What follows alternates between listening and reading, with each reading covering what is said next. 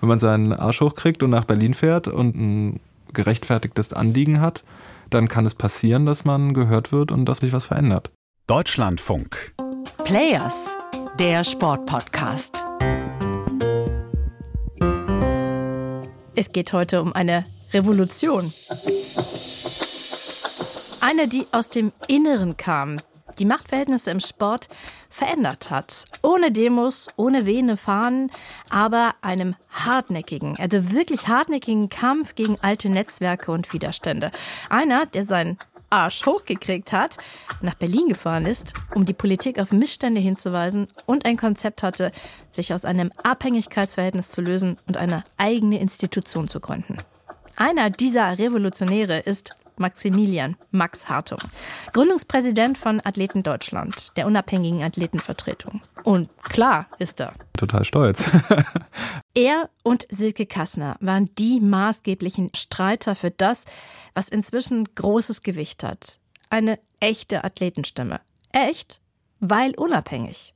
Und auch in seiner neuen Funktion bei der Sportstiftung NRW will Max Hartung fast schon wieder etwas Revolutionäres, Weg vom großen Olympiadenken. Regionale Wettkämpfe aufwerten, auch um das Klima zu schützen. Und wie das miteinander zu tun hat, das erfahrt ihr jetzt. Ein Säbelfechter und eine Wildwasserkanotin, die die Machtverhältnisse im Spitzensport in Deutschland verändert haben. Nachhaltig, zugunsten derjenigen, um die es ja hauptsächlich geht, die bis dahin aber meistens als allerletzte gehört oder gefragt wurden. Hallo, hier ist Jessica Sturmberg aus der Deutschlandfunk Sportredaktion.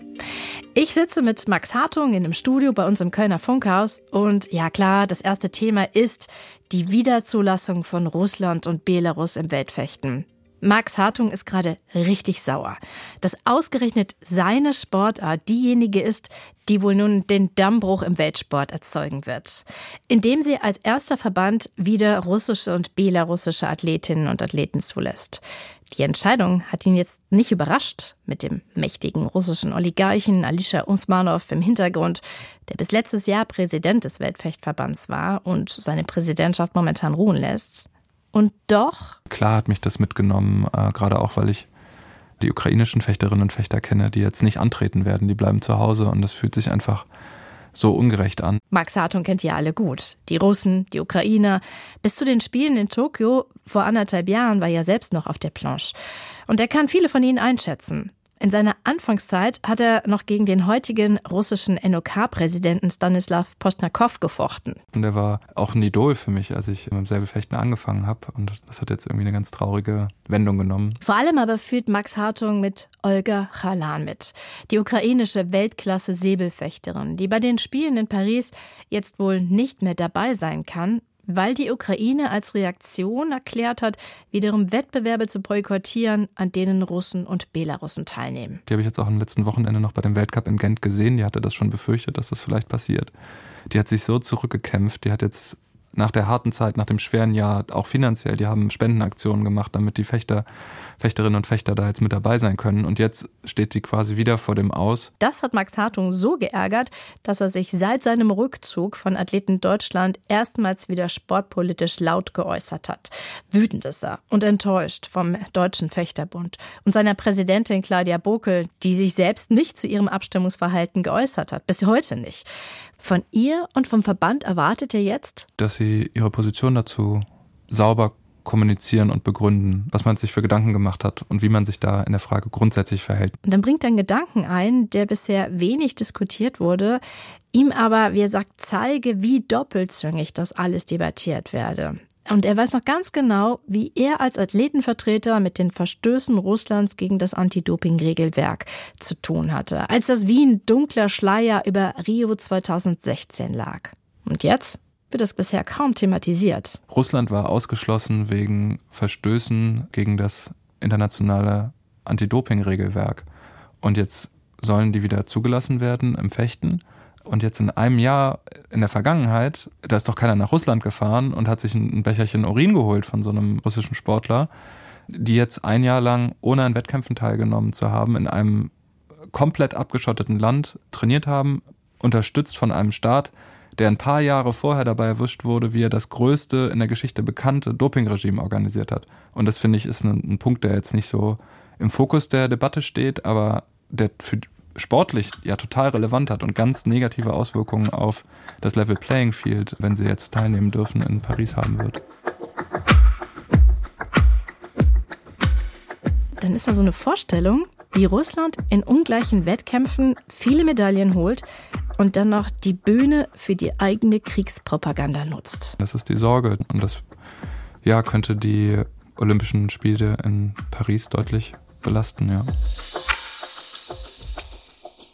Und wenn wir jetzt mal zurückdenken, 2016 das russische Dopingsystem, 2020, 2021 Corona, jetzt der Krieg. Es gab in den letzten Jahren keine Olympischen Spiele, die unbelastet oder weitgehend unbelastet waren und die Olympioniken nicht vor harte Gewissensentscheidungen gestellt hätten.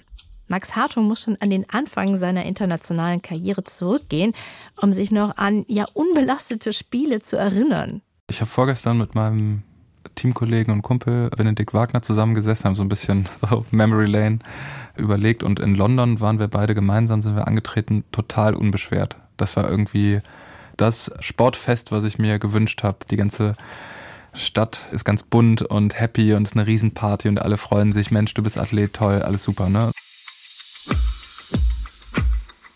Damals hat er davon geträumt, nochmal solche Spiele zu erleben. Jetzt sind wir elf Jahre später und er blickt stattdessen auf ein völlig anderes sportliches Erbe zurück. Oder ich könnte auch sagen, ein Vermächtnis. Dafür bin ich zu jung. 33 Jahre ist er jetzt, trainiert inzwischen ehrenamtlich acht bis elf Jahre alte Kinder und hat einige Zeit seines Athletenlebens damit verbracht, zusammen mit Kanutin Silke Kassner Athleten Deutschland zu gründen. Und das war nicht so ein Durchmarsch, wie es jetzt im Nachhinein aussieht. Es gab diese vielen Attacken aus dem Deutschen Olympischen Sportbund. Der damalige Vorstandsvorsitzende Michael Vesper fuhr zum ersten Treffen. Das war an so einem Samstagmorgen, als alle Athletensprecherinnen und Sprecher zusammenkamen.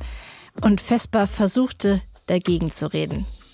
Die Argumentation war, es gibt eine Infrastruktur, die Athletenkommission im DOSB, die müssen wir nur besser aufstellen und dann lösen wir die Probleme. Und wir haben damals eben gesagt, nee, also wir wollen, wir wollen das selber organisieren. Wir wollen uns die Struktur selber geben als Sportlerinnen und Sportler. Allem Druck und Gegenrede zum Trotz haben sie durchgehalten. Die Abstimmung war auch echt deutlich. Alle, die da waren, haben für die Gründung von Athleten Deutschland gestimmt. Einstimmig. Aber damit war es ja noch nicht durch. Ohne Geld hätten sie ja nicht viel machen können. Also ging das Ganze noch weiter. Das war wie ein Krimi. Ich erinnere mich auch noch daran, wie es dann die Versuche vom DOSB gab, bei der Politik, dass die beantragten Mittel nicht an den neuen Verein, sondern an den DOSB gehen, der dann wieder die Kontrolle gehabt hätte. Dann die Uneinigkeit in der großen Koalition. Es ging bis zur letzten Minute hin und her. Am Ende auch der Sportausschuss, Dagmar Freitag, die Vorsitzende, die sich da extrem eingesetzt hat, war auch überzeugt, dass das der bessere Weg ist. Ja, und jetzt gibt es das. Und ich war selber total am Ende zwar dafür gekämpft, aber ich war selber trotzdem auch total überrascht, als das Bundesinnenministerium und der Sportausschuss am Ende gesagt haben, ja, also dann bekommt ihr diese 450.000 Euro waren es dann im, im ersten Anlauf. Die geben wir euch. Und dann war er da. Der Verein für Kaderathletinnen und Athleten. Die Anlaufstelle, das Organ, wo die Spitzensportlerinnen und Sportler offen sagen können, was aus ihrer Sicht falsch läuft ohne Angst haben zu müssen, dass sie da alleine stehen, isoliert werden und als rebellisch gelten. Wo Kaderathletinnen und Athleten juristisch beraten werden, wo ihnen geholfen wird, wenn etwas so ganz gründlich schief läuft oder wenn sogar Gewalt im Spiel ist.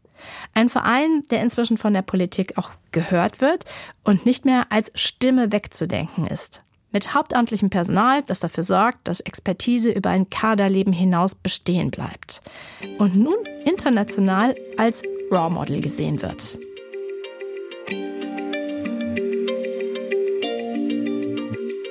Während viele junge Menschen mit staatlichen Institutionen hadern, erzählt Max Hartung mir, dass er in diesem ganzen Prozess genau die gegenteilige Erfahrung gemacht hat. Mit der damaligen Sportausschussvorsitzenden Dagmar Freitag von der SPD eine wichtige politische Unterstützung hatte und ich finde das eine bemerkenswerte Aussage.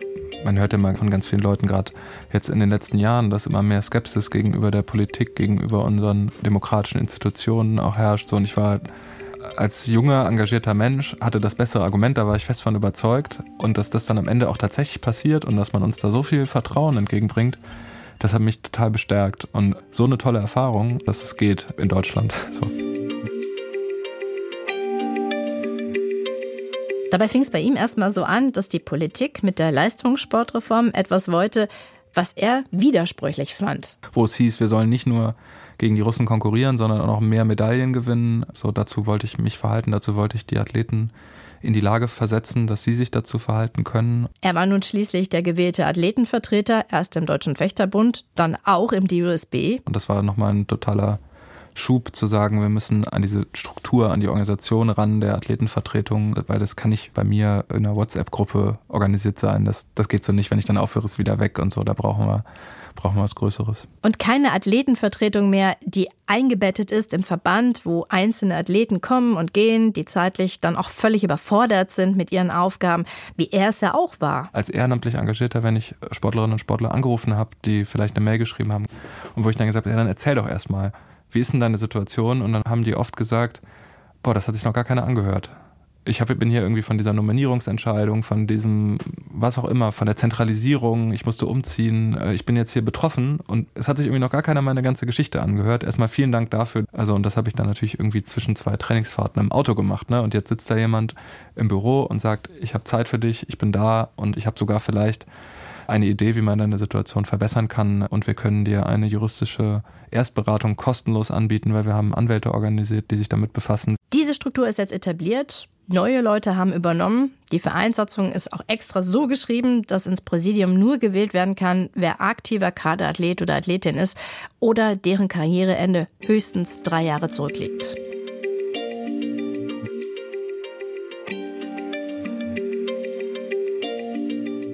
Max Hartung hat inzwischen einen neuen Job. Er ist Geschäftsführer der Sportstiftung NRW. Die verteilt im Jahr etwa drei Millionen Euro.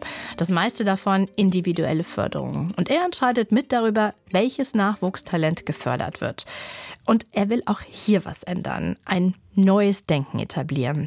Die jungen Talente sollen nicht dem alleinigen Ziel verpflichtet werden, möglichst mal Olympiasieger zu werden. Sie sollen einen Mehrwert für die Menschen in Nordrhein-Westfalen schaffen. Und dann erzählt er mir, was er sich darunter vorstellt. Das geht dann, wenn diese Sportlerinnen und Sportler, die wir aussuchen, andere begeistern, wenn die Vorbilder sind. Vielleicht auch mal sich die Zeit zu nehmen, da nochmal eine extra Runde zu drehen, bei den Kindern vorbeizugehen, wo sie selber mal in der Kindergruppe waren, ein paar Autogramme zu unterschreiben oder was vorzumachen. Also wieder zurück zu spielen, wieder zurück Kontakt zu haben. Es geht auch um ein anderes Selbstbild. Viele schaffen den Übergang vom hoffnungsvollen Nachwuchstalent dann zum Olympiakader nicht. Das war schon immer so eine schwierige Nahtstelle. Und die, die den Sprung nicht schaffen, sind die dann gescheitert? So viel Zeit, Geld und Mühe investiert und dann doch das große Ziel verfehlt? Das ist das falsche Narrativ, findet Max Hartung. Marvin Schlegel entscheidet das Rennen für sich, wird deutscher Meister in 45,80 knapp verfehlt die EM-Norm etwas langsamer als gestern. Blick auf die Norm 20040 für EM. Also es ist die EM-Norm hat sie ja. Es ärgert ihn, wenn nationale oder europäische Wettkämpfe vorrangig so als Qualifikationsstation für die dann nächsthöheren internationalen Titelkämpfe bewertet werden. Ja, auch von uns Medien. Das wirke dann wieder zurück auf die Talente, die Trainerteams, die Funktionäre, die den deutschen Meistertitel immer weniger feiern und nur so auf die ganz großen Wettkämpfe schielen. Weil die am Ende die mediale Aufmerksamkeit, die Sponsoren und das Geld bringen aber eben auch Entwicklungen befördern, die für keinen mehr gesund sind. Weder für die Beteiligten noch für das Klima. In einigen Sportarten gibt es Zwölfjährige, die schon durch die Welt jetten, weil da nur die internationalen Wettkämpfe zählen. Und das laufe doch alles in die falsche Richtung, findet Max Hartung. Es ist ja wichtig, auch gerade wenn wir jetzt an junge Sportlerinnen und Sportler denken, dass die nicht so weit reisen müssen, um wertschätzende Wettkämpfe, wo das Adrenalin kommt, wo der Puls hochgeht, erleben können, auch im, in einem jungen Alter. Dafür müssen sie ja nicht unbedingt um die Welt fliegen. Das geht ja vielleicht auch mit einer guten Ausrichtung und mit einer Konkurrenz auch vor Ort. Wertschätzung fängt auch damit an, dass auf Landes- oder nationaler Ebene Leistungen gewürdigt werden. Also so ein Konfettiregen, eine Partymusik, Show als Zeichen dafür, dass das einen Wert hat und nicht tausende Kilometer weit weg stattfinden muss. Auch indem man vielleicht mit den Eltern im Auto zu einem Wettkampf im gleichen Bundesland oder zumindest innerhalb der Bundesrepublik fährt. Kommen wir als Gesellschaft da nochmal wieder hin? Oder ist nur ein olympischer Podestplatz gut genug? Klingt ja eigentlich nicht revolutionär, ist es ja aber irgendwie doch.